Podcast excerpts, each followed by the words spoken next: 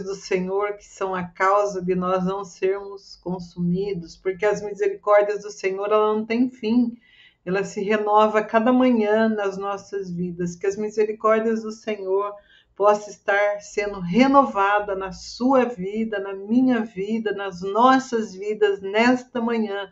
E que nós possamos estar debaixo da bênção, da graça, da obediência à palavra de Deus a palavra de Deus diz que nós somos muito mais que vencedor por meio daquele que nos amou primeiro.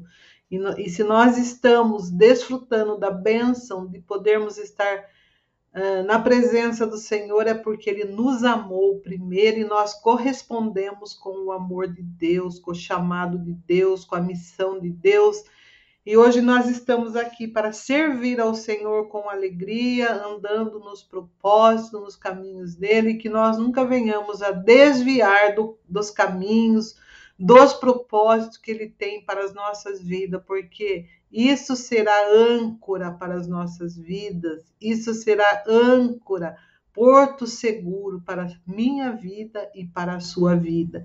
Eu estava meditando num texto nesta manhã que está em Jeremias. Eu gostaria que você é, ouvisse a leitura ou acompanhasse comigo. Está em Jeremias 23. Eu vou estar lendo o versículo 23 e versículo 24, que diz assim: Deus falando conosco. Sou eu apenas Deus de perto, diz o Senhor, e não também Deus de longe? Esconder-se-e alguém em esconderijos, de modos que eu não veja? Eu vou repetir novamente esse versículo que ele é tremendo. Sou eu apenas Deus de, Deus de perto, diz o Senhor, e não também Deus de longe? Esconder-se-e alguém em esconderijo, de modo que eu não veja? Provérbios tem um versículo que diz assim: que os olhos do Senhor estão sobre todos, sobre a terra. E, eh, e se nós estamos aqui nesse momento e você aí, aonde você está nessa manhã ou neste dia, ou talvez o dia que você estiver vendo esta live, pode ter certeza que os olhos do Senhor repousam sobre a sua vida, repousa sobre o justo. E esse versículo ele deixa muito claro Jeremias falando aos nossos corações nessa manhã. Acaso sou eu só Deus de perto e não também de longe? Aonde nós esconderemos da presença do Senhor? Não tem aonde esconder. Por isso Davi, Davi no Salmo 139 ele diz: Para onde me ausentarei do teu espírito? Se subo ao céu, o Senhor está. Se eu faço um buraco aqui na terra, no mais profundo abismo, os teus olhos estão me vendo. Não tem como nós nos ocultarmos da presença do Senhor. Ele nos vê, ele, ele está contemplando a minha vida e a sua vida agora. Eu estava lendo um, algo aqui é, a respeito disso, e o autor diz assim, ó baseado nesse texto, como uh, Deus sendo um Deus de perto e também de longe. Diz assim, ó, quando perguntaram ao astronauta russo Yuri Gagarin, ele tinha, se ele tinha visto Deus lá em cima, nas alturas, ele respondeu que não. Pouco tempo depois, subiu à estratosfera Gordon Cooper. Quando lhe fizeram a mesma pergunta, ele replicou: para ver Deus, não preciso subir às alturas. Eu levo Deus dentro de mim mesmo. Olha que lindo. Deus ele está no nosso coração. A palavra de Deus habita ricamente em nossos corações. Por isso, aonde eu estou, aonde eu vou, aonde você vai, você leva tanto a palavra do Senhor como Deus dentro de você. Por isso que nós somos chamados a exalar o bom perfume de Cristo. Aonde quer que a gente passe, nós precisamos deixar o bom perfume, perfume de Cristo, o aroma suave de Cristo.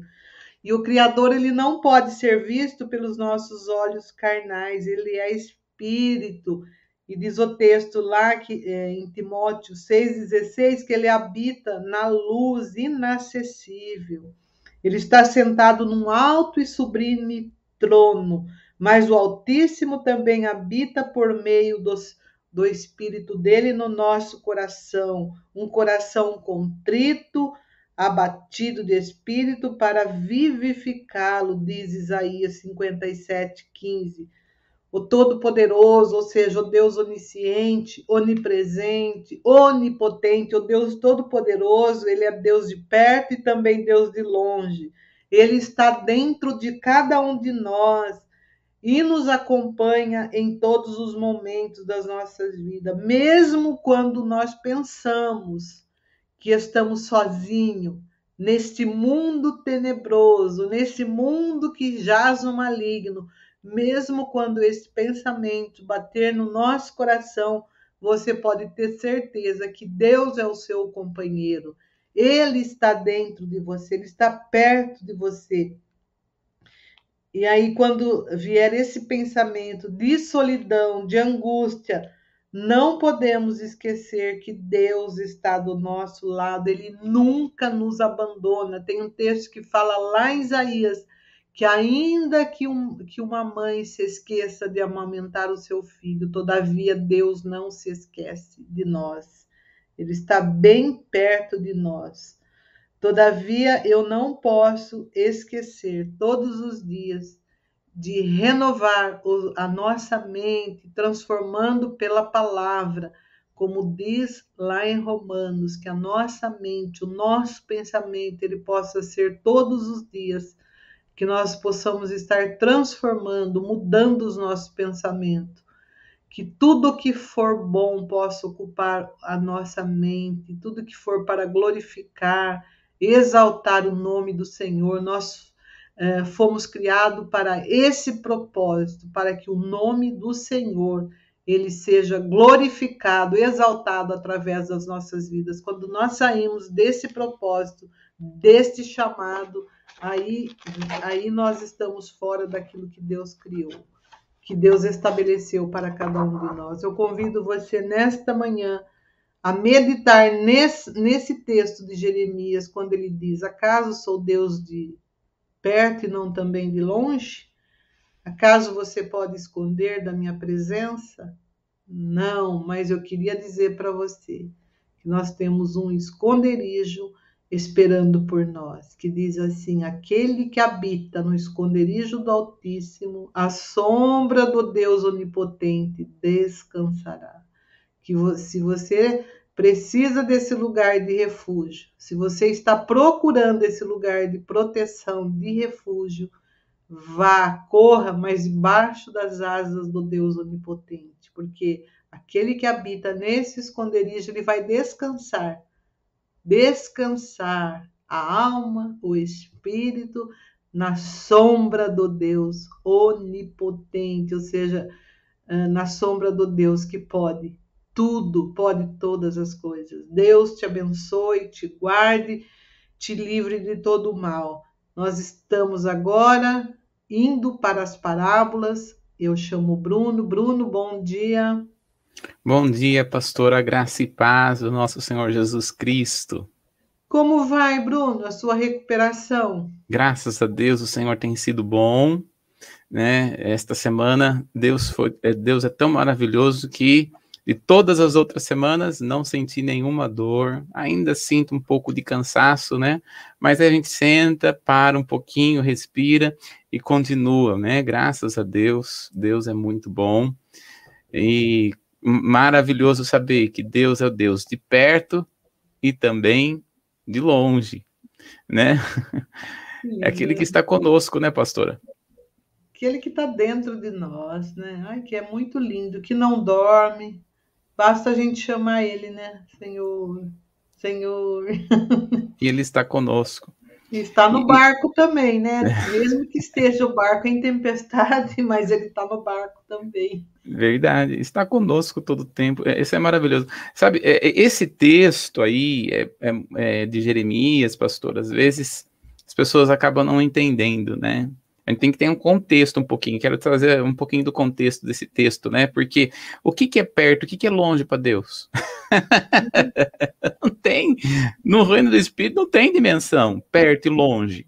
não é verdade? Isso. Mas é que o povo estava em Jerusalém e o Senhor estava falando para Jeremias que o povo ele ia ser, é, ficar 70 anos na Babilônia. E que e lá na Babilônia não tinha templo. E o que, que o povo estava preocupado né, no tempo de Jeremias? Com o templo. Aí então é que o Senhor vai dizer: Olha, eu sou o Senhor não sabem que eu sou o Senhor de perto, mas também de longe. Eles estavam tão focados no templo, estavam tão focados na religiosidade, que não entendiam que Deus era espírito, que Deus é espírito. E como Deus é espírito, assim como Jesus falou para a mulher samaritana, não é nem aqui nem lá que vocês adoram, mas se adora em espírito e em verdade né? Então é, o, o, contexto que ele está falando é isso, né? Deus, ele é Deus de perto e também Deus de longe, ele está junto, né? Às vezes as pessoas não entendem e fica brigando por uma coisa que não tem nada a ver, ah, né? uhum. né? Ah, Deus é Deus de perto, não é, é, é e não é Deus de longe. Isso é apenas uma forma poética para dizer, né? Tem muitas vezes, por isso que nós temos que entender a Bíblia, porque muitas vezes ela está querendo trazer uma forma poética para, para as pessoas entenderem, claro que vai estar uhum. falando dentro do entendimento da época. O que é perto, o que é longe para Deus? Não existe perto e longe para Deus. No reino do Espírito não tem dimensão, tanto é que Jesus vai dizer algo muito mais do que isso. Ele vai dizer: olha, para Deus não existe nem morto nem vivo, porque para Deus está todo mundo vivo. que lindo, né? É. Que lindo isso, né? Na verdade, tá todo mundo vivo, porque quem tem Jesus, quem é salvo não morre, né, Bruno? Só não. É, vi, é vivo. É tá vivo. É. Então, é, é, é, é nisso que ele está querendo dizer, né? Não existe perto, não existe longe para Deus, é espírito. Né? Por isso que nós temos que entender um pouco o contexto, né? É, estamos aqui estudando. Oi, pastora, pode falar. Não, até lembrei de uma questão que as pessoas ficam focadas mesmo, é tão religiosa que nem canta aquele. Tem uma música cântico, que né? fala né? a respeito disso, nem canta, nem, nem adora o Senhor por, por conta dessa música aí, né? Ah, fica é... falando, hum, fica procurando pelo. Como que é aquele ditado? É, é, é, fica procurando pelo em ovo, parece, né? mas é, mas é, veja, é uma forma poética para é, dizer, é. né? É uma forma, formas poéticas. É por isso que existe um livro que é os livros poéticos da Bíblia que é Jó, Salmos, Provérbios, Eclesiastes e Cantares, e que não para aí, né? Jesus muitas vezes fala de forma poética, Paulo fala de forma poética, os apóstolos falam de forma poética, os profetas muitas vezes falam de forma poética, né? Então não é o que é, mas é uma forma de uhum. entender, né? Como, por exemplo, é, quando Paulo fala em, em 1 Coríntios capítulo 13, que é mais do que 1 Coríntios capítulo 13, ali, que ele está falando sobre o amor, né? É uma poesia ali, mas nós temos que entender a, a, realidade que ele está querendo trabalhar ali, né? Que é falar sobre o amor. Bom, então, então vamos, vamos, lá para as as parábolas, e nós estamos aqui estudando sobre as parábolas, né? As parábolas que Jesus ensinou, e podemos dizer que as parábolas dos discípulos, né? Ou melhor, a parábola do discipulado.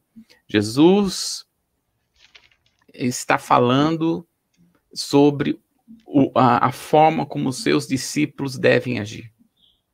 Né? E nós estamos falando, né, já falamos sobre várias parábolas a respeito do discipulado. Daí eu vou só a pessoa você voltar lá no YouTube, né, e ver as parábolas sobre o discipulado. E nós estamos aqui na, na parábola do discipulado, em que vai falar sobre o construtor de uma torre e o rei rumo à guerra. Que está lá, nós estamos aqui. É, é, é, enraizados nesse texto, em Lucas, no capítulo 14, do verso 28 ao 32. Nós estamos meditando aqui e queremos convidar você que está nos assistindo e nos ouvindo a meditar também.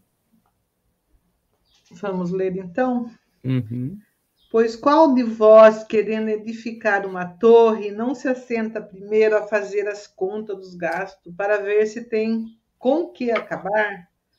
Para que, para que não aconteça que depois de haver posto os alicerces, e não podendo acabar, todos os que a virem comecem a escarnecer dele, dizendo: Este homem começou a edificar e não pôde acabar. Ou qual é o rei que, indo à guerra a pelejar contra outro rei, não se assenta primeiro a tomar conselho sobre se com dez mil pode sair ao encontro dos que vêm contra ele com, com 20 mil? De outra maneira, estando outro ainda longe, manda embaixadores e pede condições de paz. Muito bem. Então, quando nós olhamos aí esse texto, Jesus está falando a respeito dos seus discípulos, né? Falando com respeito aos seus, discípulos, seus discípulos, que importa calcular bem, é isso que nós falamos. Olha, você quer me seguir? Quer? Quer ser meu discípulo, meu, meu, meu discípulo? Quer andar com o meu, agir conforme o meu discipulado? Então calcule bem. Porque todo aquele que decide ter e viver o discipulado do Senhor, não tem como, tem que renegar. E nós falamos bastante isso, o Espírito Santo ontem, né, tinha preparado algumas coisas e o Senhor nos levou para outras coisas, né? Que dizendo, olha, há uma necessidade, foi o Espírito Santo nos levando ontem. Há uma necessidade de se renegar, há uma necessidade de se entregar. E até comentamos ontem, né, que cada um tem que entregar alguma coisa, cada um precisa, porque não tem condições. Se você quer mais de Deus, se você quer mais do Senhor, né? O Senhor vai nos pedir algo. Sempre acontece isso. Isso aconteceu com é, aconteceu com Abraão. Conforme Abraão ia tendo relacionamento com o Senhor, o Senhor pedia alguma coisa para. Por que, que Deus pedia? Para abrir mais espaço para ele crescer. E, e, nós vimos aqui em Lucas, no capítulo 9, eu gostaria que nós abríssemos lá, pastora, Lucas capítulo 9, no verso 57 a 62. Olha o que Jesus está falando nesse texto, que é algo muito tremendo. Lucas capítulo 9, do verso 57 a 62. E aconteceu que indo eles caminho lhe disse um: Senhor, seguir-te-ei seguir para onde quer que fores. E disse-lhe Jesus: As raposas têm covis e as aves do céu ninhos, mas o filho do homem não tem onde reclinar a cabeça. E disse outro: Segue-me. Mas ele respondeu: Senhor, deixa que primeiro eu vá enterrar meu pai. Mas Jesus lhe observou: Deixe os mortos a enterrar os seus mortos Porém, tu vai e anuncia o reino de Deus. Disse também outro: Senhor, eu te seguirei, mas deixa-me despedir primeiro do que estão em minha casa. E Jesus disse: Ninguém que lança a mão do arado e olha para trás é apto para o reino de Deus. Olha só, que ele está falando aqui, né? Esses homens aqui chegou, Senhor, eu quero te seguir, né? E vimos que existe várias camadas de discipulado, existe aquele dos discípulos, né? Vimos até João capítulo 6, que havia lá os discípulos que ouviam Jesus e que se escandalizaram com Jesus, havia os doze, dentro dos doze havia os três, e dentro dos três havia um, que era João, que é aquele que se inclinava no peito de Jesus né, um nível de intimidade. Então, quando nós olhamos aqui para a palavra, nós vamos perceber que sempre existe uma forma de, de renegar. Você quer me seguir? Então renega, renega. Ah, mas renega sua família, mas deixa eu ir lá sepultar. Deixa eu ir lá resolver alguns problemas primeiro, para depois eu, te sigo com todo amor, mas eu preciso resolver algumas coisas. Então você não é apto. E Jesus vai deixar uma coisa bem claro aí no verso 62, pastora. Lê para nós. E Jesus lhe disse: Ninguém que lança a mão do arado e olha para trás é apto para o reino de Deus. então, olha só. Toda vez que nós vamos seguir ao Senhor, Ele vai, vai nos pedir para entregar alguma coisa, né? E tem coisas, por que, que ele vai pedir para entregar? Porque se torna muitas vezes um Deus para nós. que, que ele está falando? Olha, às vezes a família é um Deus para você, então você tem que entregar a sua família. Às vezes, a sua o seu carro é um Deus para você, você tem que entregar o seu carro. Às vezes, o dinheiro é um Deus para você, você tem que entregar esse Deus. Esse, você tem que entregar. Às vezes, o ministério é um, está sendo um Deus, às vezes, um ministério está sendo é, algo no seu coração que está ocupando, então você tem que entregar. Agora, presta atenção: entregar não é deixar. tem muitas vezes, tem muita gente que, que pensa, olha, eu tenho que entregar para Deus o ministério, então eu vou, vou entregar para Deus e deixo o ministério. Jesus não é isso que ele está falando. Jesus está falando que aquele que põe a mão no arado e deixa, isso não é apto para o reino. Uhum. Então, preste bem atenção. Entregar não é deixar. Entregar é tirar do seu coração para colocar no coração, para assim, entregar completamente ao Senhor. Há muita gente que entende com o português, a pessoa não consegue não compreender o português, né? Uhum. Faz desentendido, né, Bruno? Ou pode ser, é. né? Então, é, o que, que é? Uma coisa é você entregar, o Senhor ministrou no meu coração, Bruno, você muitas vezes está colocando, né? Eu comentei, acho que até aqui ontem, não lembro se eu comentei ou não. Você muitas vezes está colocando o ministério na minha frente. Entrega para mim. Eu deixei o ministério? Não. Mas eu tirei do meu coração esse endeusamento. Há uma diferença muito grande sobre isso. É, às vezes o ministério está sendo um Deus para a vida da pessoa. Então ela tem que entregar isso. Quando ela entrega, ela verdadeiramente faz a vontade do Senhor, de acordo com o querer de Deus, de acordo com a vontade do Senhor, da presença dele. Então nós precisamos entender alguma uma coisa aqui muito importante para nós. Né? O que, que realmente é o entregar? É tirar aquilo que ocupa o seu coração, que está ocupando no seu coração aquilo que é de Deus, aquilo que é no lugar de Deus. O que estava acontecendo com Abraão? Ele olhava para para Isaac e fez do Isaac um endeusamento. Em que Deus vai falar para Abraão? Abraão, eu quero teu filho, o teu único filho, a quem tu amas. E aí ele tinha que ir lá sacrificar. Olha só, ele entregou para o Senhor, mas Deus não tirou dele. Deus não deixou ele sem filho. Essa é a diferença de entrega. né? Então, veja, o que, que, ele, o que, que o Senhor está falando para nós? Você tem que entregar. Ele não está falando para deixar a família e não ter mais contato nenhum com a família. Não é isso que Jesus está falando. Ele está falando, deixa de fazer da sua família o seu Deus. É isso que ele está falando aqui. Por isso que cada vez que nós vamos andar na presença do Senhor, ele vai falar: entrega. Esse entrega é tire do seu coração e coloque no lugar no seu coração a minha presença. É isso que ele vai fazer, né?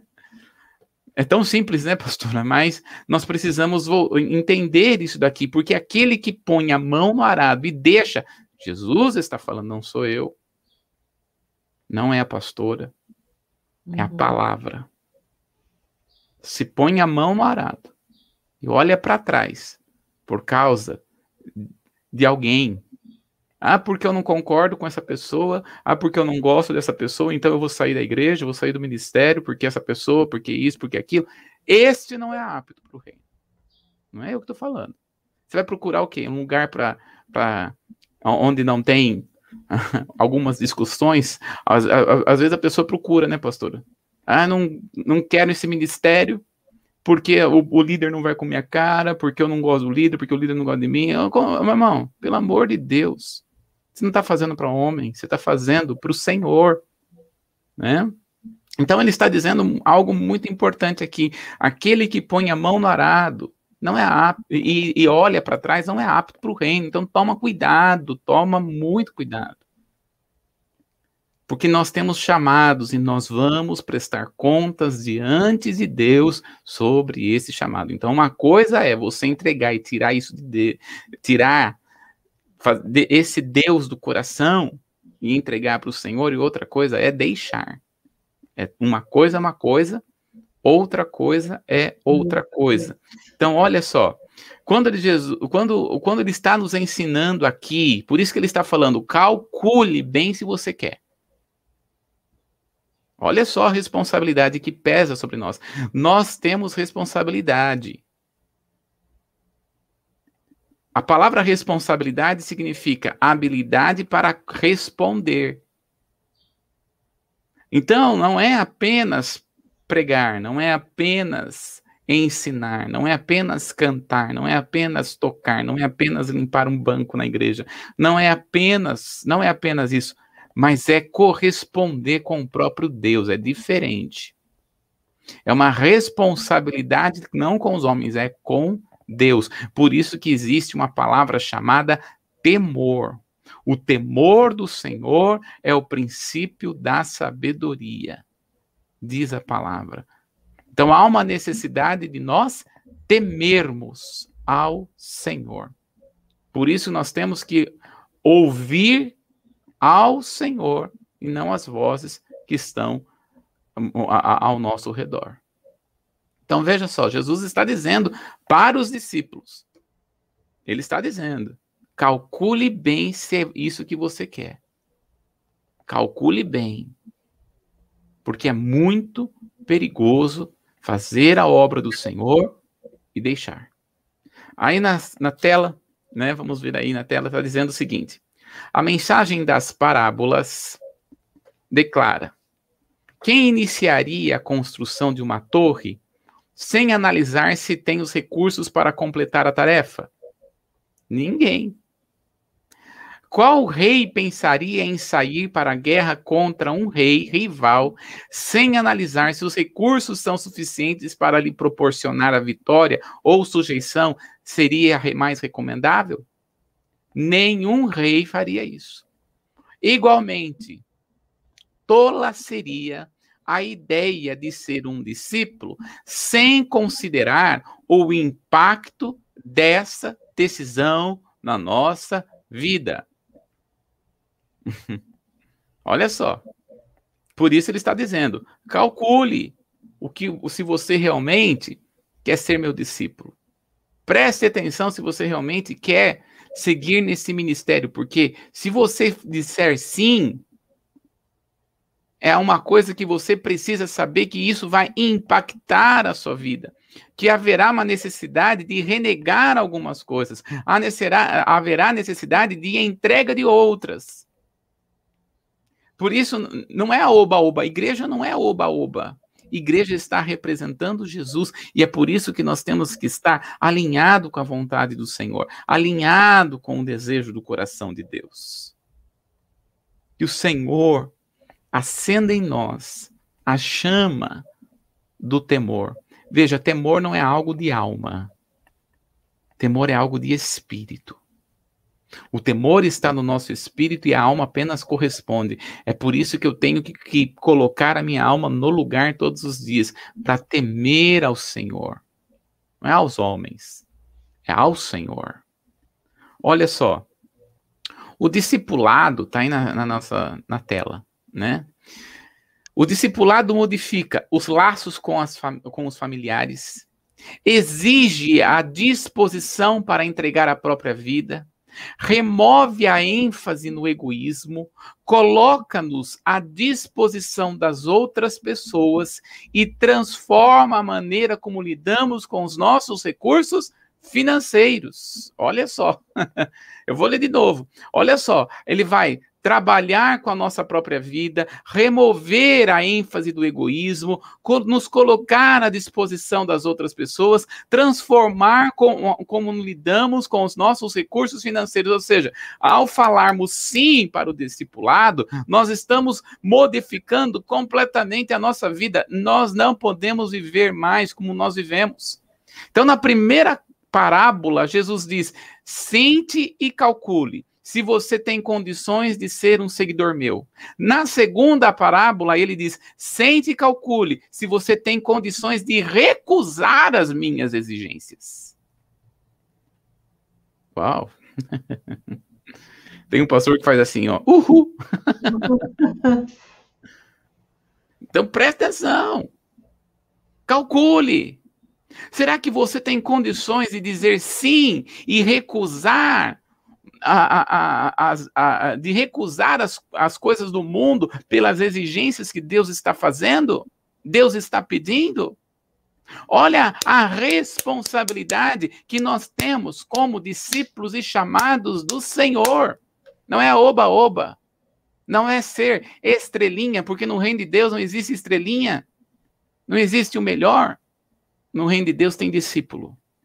E todo discípulo, ele tem que sentar, calcular, ver se realmente ele tem condição de ser discípulo, ver se realmente ele quer aceitar aquilo. Porque se ele disser sim e depois recuar, Deus não tem prazer na alma dele. Alô? É profundo isso. Veja só. Para nós entendermos aqui. O fato está aí na sua tela. O fato que nem todos serão, o fato é que nem todos serão discípulos. Mas não podemos argumentar que o discipulado não é possível para todos. O discipulado não se trata de esforços que os homens fazem por si mesmo. Ele é necessário ele é, um, ele é o resultado necessário e a consequência da fé da nossa caminhada com Jesus. Então, veja: o discipulado é algo fácil? Não é algo fácil. Andar com Jesus é algo fácil? Não é algo fácil. Renegar as nossas exigências é algo fácil? Não é algo fácil. No entanto, no entanto, quando nós olhamos para a palavra, ele diz que não é impossível. Não é fácil, mas também não é impossível. Nós podemos ser discípulos de Jesus. Nós podemos, sim, caminhar com o Senhor, mas temos que saber, e é isso que Jesus está deixando bem claro: todo aquele que quer caminhar comigo tem que andar de acordo com as minhas exigências não com a sua. Veja, às vezes a pessoa quer cultuar a Deus da maneira dela. Aumenta a tela para nós, Cris. Às vezes a pessoa. Obrigado. Às vezes a pessoa quer servir a Deus da maneira dela, do jeito dela, da forma dela. E isso que é uma fase de crescimento. Hoje de manhã mesmo, Deus estava tratando, né? A, a gente tem que olhar como nós crescemos, né? Como nós vamos crescendo espiritualmente. E eu tava. Eu gosto de tomar banho ouvindo música, né? eu coloco lá uma playlist ali fico conforme. E aí começou a tocar uma música. E eu lembro que eu estava na minha, na minha, entre por volta dos meus 16, 18 e 20 anos de idade, mais ou menos. E às vezes eu ia visitar as outras igrejas, né? Tinha nessa época aí, né, que era a época do anos 2000, época do ano 2000 e 2003, entre 2000 e 2003, eu, eu ia, é, participava dos congressos de adoração, né? Lembra, pastora, nessa época?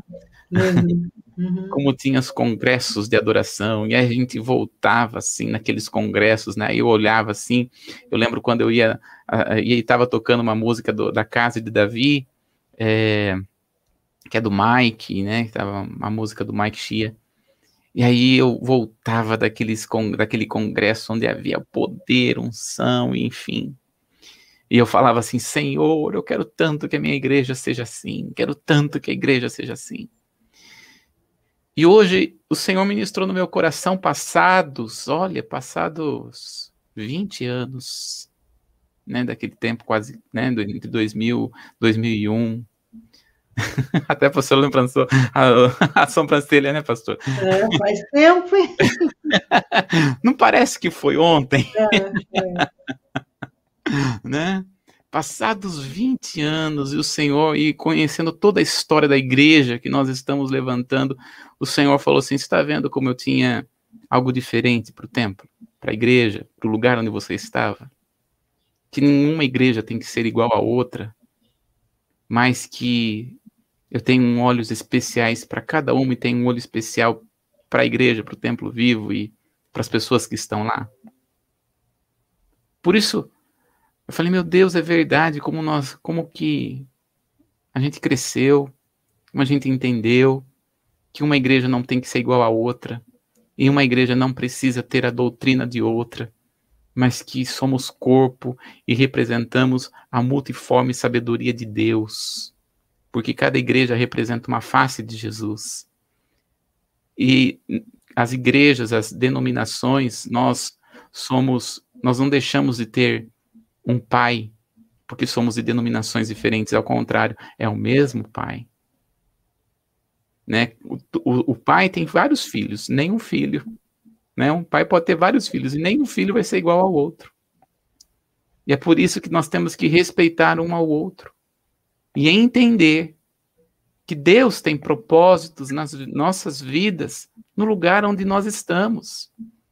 E Deus vai nos usar dentro daquilo que nós temos no lugar onde nós estamos.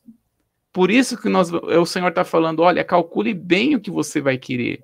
Calcule bem se você realmente vai corresponder. Porque se você corresponder e pôr a mão no arado, ou seja, pôr a mão no trabalho, pôr a mão ali como servo, se olhar para trás, minha alma não tem prazer nisso.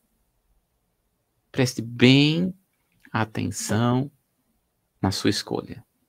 Vamos abrir a palavra em Lucas, no capítulo 14, verso 26 e 27, pastora Lucas, capítulo 14, 26 e 27. Tá.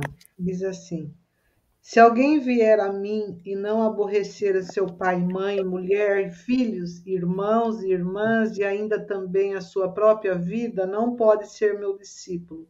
E qualquer que não levar a sua cruz e não vier após mim, não pode ser meu discípulo. Uau! Ou seja, Jesus está falando, veja, não está falando que não pode ter contato com pai e mãe, né? Os testemunhas de Jeová entendem completamente errado esse texto. A ponto de alguns saírem realmente da casa e não ter relacionamento nenhum com família.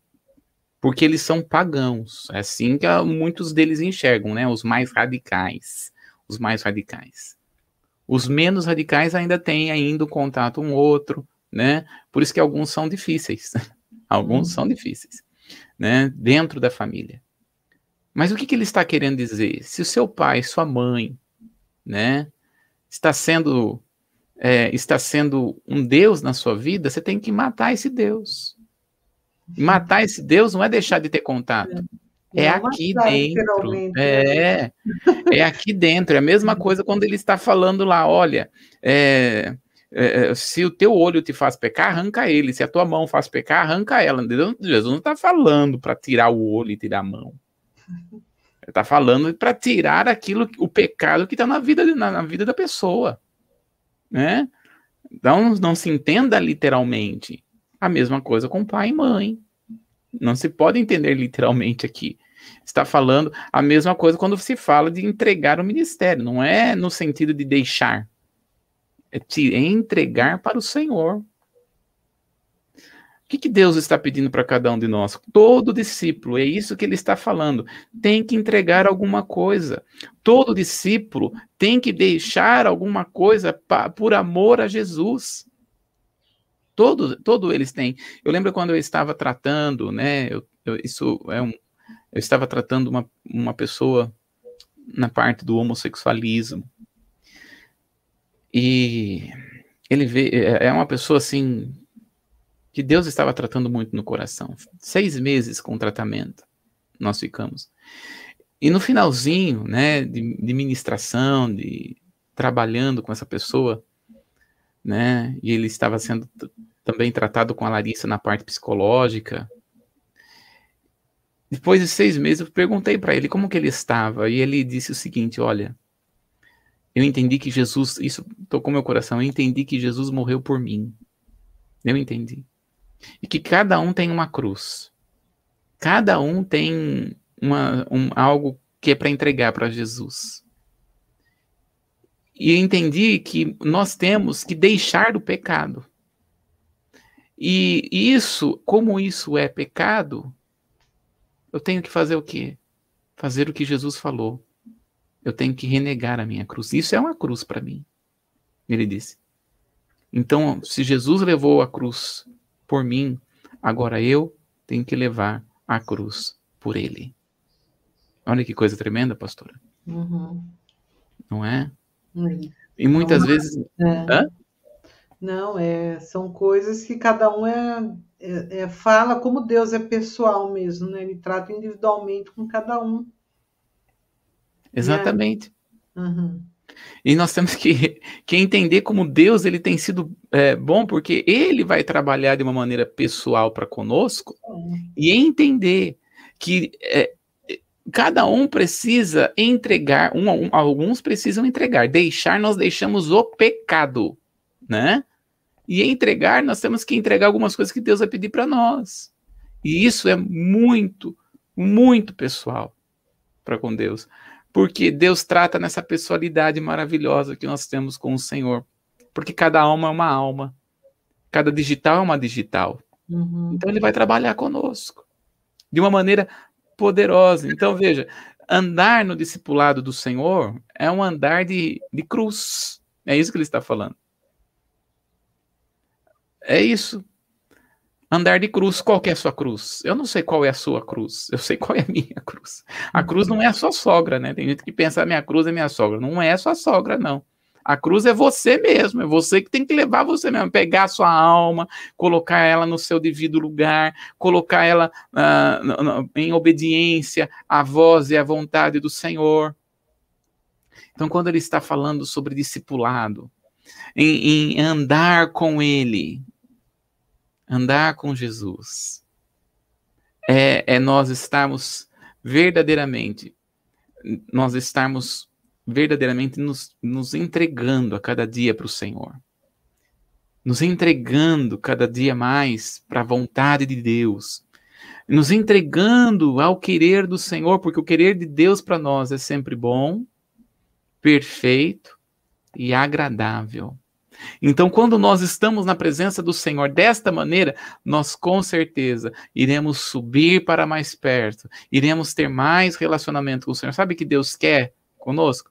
Não quer outra coisa a não ser relacionamento com Ele. É isso que Ele deseja para nós. Amém, pastora? Então, é, nós estamos aqui terminando este ciclo de parábola a respeito do discipulado. Semana que vem nós iremos falar a respeito de um outro ciclo de parábolas. Mas nós precisamos aqui entender rapidamente, eu quero passar para vocês as, a, a, as parábolas que nós já falamos. Eu vou pegar aqui parábolas que está falando a respeito do discipulado. Primeiro, nós falamos sobre, se o Cris puder passar aí, os dois alicerces. Eu quero fazer um resumo somente, Cris, com, a, a, a com as primeiras imagens, né? Então, quando nós falamos o que, que é o discipulado, quero trazer à memória aqui um, algumas coisas que nós falamos. Nós, Jesus falou sobre os dois alicerces, sobre duas casas, uma construída sobre a areia e a outra construída sobre a, sobre a rocha. E nós falamos, muitas vezes as pessoas colocam esta rocha como sendo Jesus. E esta rocha, quando Jesus estava falando para os seus discípulos, não estava falando é, especificamente dele. Jesus estava falando a respeito das palavras que ele faz, as palavras que ele ensina. Então, o que, que é o discipulado? Não apenas aquele que ouve, mas aquele que pratica. O que, que é o discipulado? Qual é o verdadeiro discípulo de Jesus? Aquele que pratica as palavras de Jesus. É aquele que expressa o amor, aquele que expressa, aí estende as mãos, né?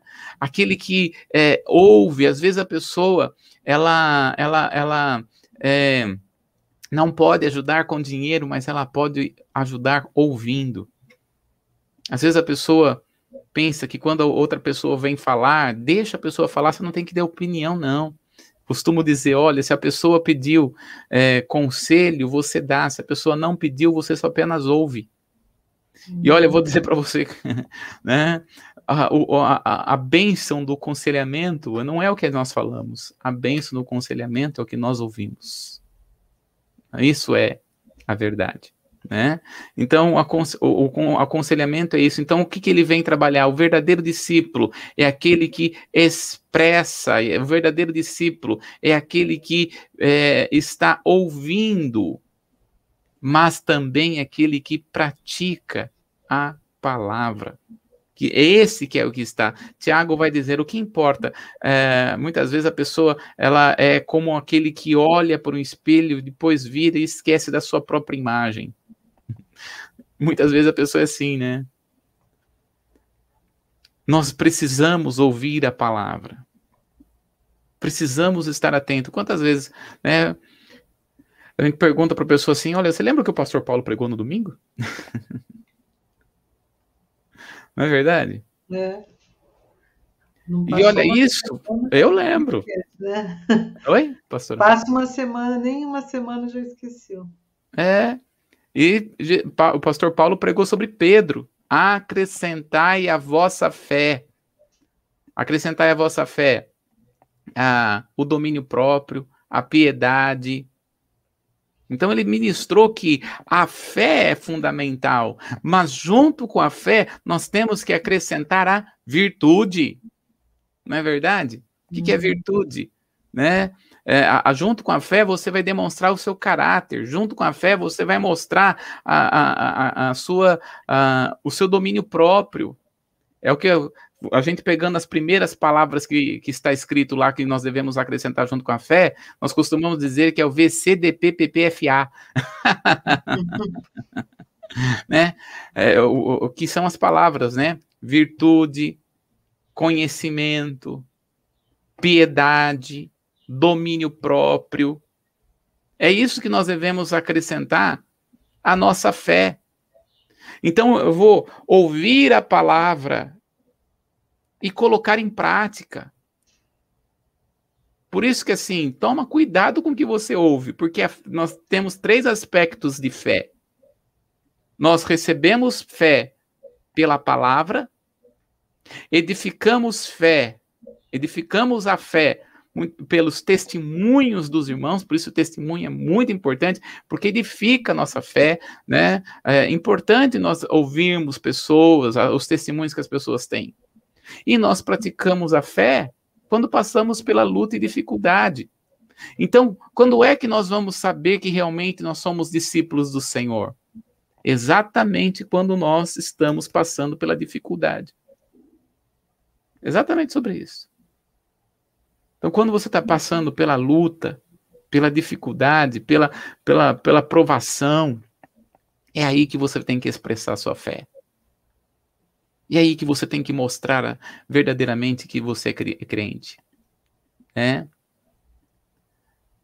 Eu lembro uma pessoa que estava falando, olha, aquela pessoa não se dá bem com aquela outra pessoa, né? Uma pessoa A não se dá bem com a pessoa B. E aí, olha só, é as duas são crentes. É exatamente nessa situação, né, que vai ter que expressar fé. Porque a palavra de Romanos 5,5 fala que o Senhor já derramou amor em nosso espírito, em nossos corações, então nós amamos. Então, é momento de expressar fé quando você passa por dificuldade. A palavra do Senhor fala que ferro com ferro que se afia. Uhum. Então, um amor, um, um, irmão que, que está muitas vezes afiando você é para estar exercitando a sua fé, não é momento de fugir, não. Ah, não me dou bem, não vou, vou embora daqui da igreja, vou deixar o ministério. Não é isso, não. É momento de você expressar aquilo que você sabe. Não é momento de fugir. Expressar a fé em nome de Jesus. Outro depois que nós vamos ver, nós falamos sobre o discipulado, é falamos sobre o bom samaritano, né? Falamos ali sobre, sobre o bom samaritano, que, que nós vamos entender que este bom samaritano é aquele que é, ama o próximo. E nós falamos muito sobre isso, né? É, os judeus não se davam com os samaritanos, né? E além de não se dar com os samaritanos, os, o sacerdote, o levita que passou de lado, eles tinham uma questão religiosa que não podia tocar no morto. E aí então o, o levita, né, que muitas vezes ele, o levita e o sacerdote, o sacerdote que estava saindo de Jerusalém para é, para Jericó, a cidade de Jericó, na época de Jesus, já não era uma cidade reconhecida pela prostituição, mas era uma cidade onde muitos dos é, sacerdotes e levitas moravam. Então, com certeza, na parábola de Jesus, ele estava dizendo a respeito daquele homem que tinha terminado de executar o seu trabalho, o sacerdote tinha terminado de executar o seu trabalho é, em Jerusalém, no templo em Jerusalém, e estava voltando para sua casa e tinha que passar ali por aquele caminho que era, na época de Jesus, extremamente perigoso. Então, Jesus estava mostrando um local perigoso. E Jesus estava trabalhando sobre essa religiosidade. Mas veja, ele estava dizendo: olha, muitas vezes você está vendo, o que, que Jesus estava ensinando para os discípulos? Muitas vezes você está vendo uma pessoa que é pecadora, porque é isso que era, que estava vendo, que estava acontecendo. Né? E a pessoa não quer ajudar, porque é uma pecadora, é um pagão. Muitas vezes, a pessoa não quer ajudar porque não é da mesma religião.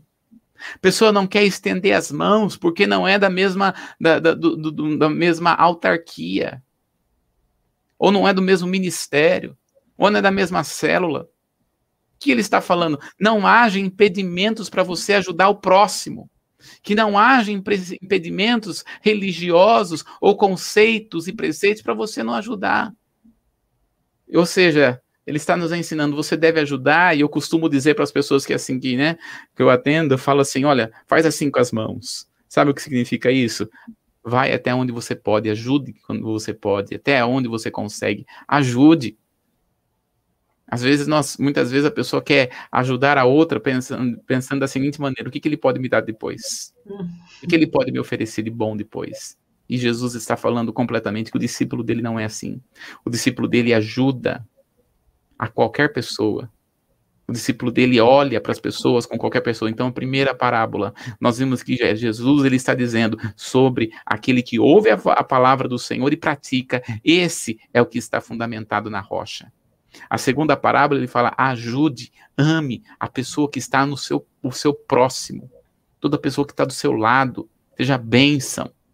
E a terceira parábola que nós estamos falando e falamos sobre esta semana. São apenas três para, aliás, falamos a terceira parábola, aliás, nós falamos sobre os trabalhadores da vinha, né?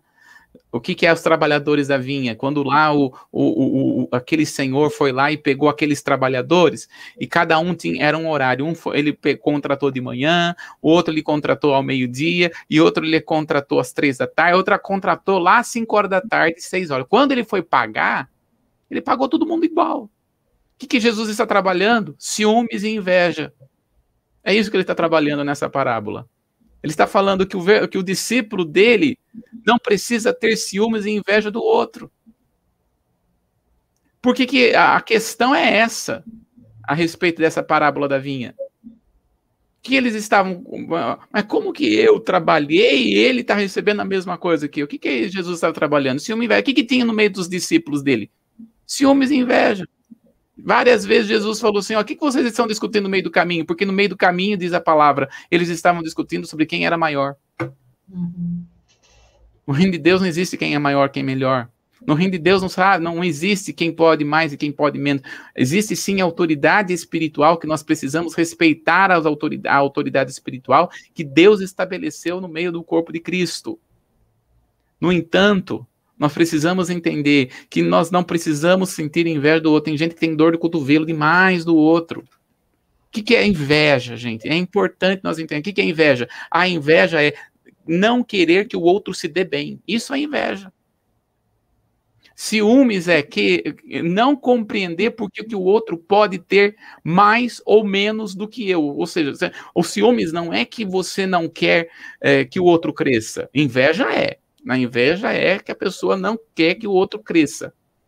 Inveja é que a pessoa não quer que o outro possa ter. Ciúmes não, a ciúmes a pessoa é, a pessoa tem, a pessoa até acha legal a pessoa ter, mas também quer ter e quer possuir e, e, e não aceita muito que o outro também possa estar na mesma igualdade dele. Isso é ciúmes. Jesus está trabalhando exatamente isso.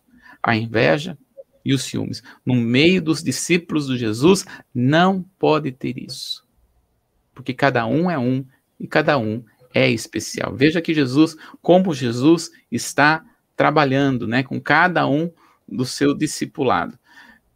E aí, então, nós estamos falando sobre esta parábola, nós estamos terminando, então, né, falamos sobre esta parábola a respeito do construtor de uma torre e o rei rumo à guerra, que o principal propósito é: se você quer me seguir mesmo, então preste bem atenção, calcule, porque é uma exigência de, re, de, de você é, renegar, é um andar de renegar, é um andar de morte na presença do Senhor. Amém, pastora? Amém. Já, já deu nosso tempo, né? Já deu. Hoje termina essa parábola, então. É, este ciclo de parábolas sobre o discipulado termina. Nós voltaremos na terça-feira, se Deus assim permitir, com um novo ciclo de parábolas que Jesus está falando. Né? Em nome de Jesus. E se você ainda não, não viu todas, pode procurar lá no canal que está, né, Bruno? Isso. Aproveita é, deixa um like nesse vídeo, se inscreve no nosso canal. Se porventura ainda você não se inscreveu, ativa o sininho de notificações, Comunidade Templo Vivo, e nós estamos aí para destilar a palavra. É isso Amém. que Deus tem nos levado, nos levantado para a glória do Senhor. Deus te abençoe. Voltamos... Só uma coisa, né, pastora? Esse final de semana é, é ceia do Senhor, né? Nós estamos, a, a, igreja vai receber lá na parte da manhã algumas pessoas, né? né? O drive-thru para receber a cesta e é, celebração, impacto, né? O impacto às 19h30, celebração do Senhor com ceia do Senhor nesse final de semana. 19 horas. Você é o nosso convidado, vamos estar lá conosco. Presencial e online nós estamos. Amém? Isso. Ótimo final de semana a todos. Deus te abençoe. Amém.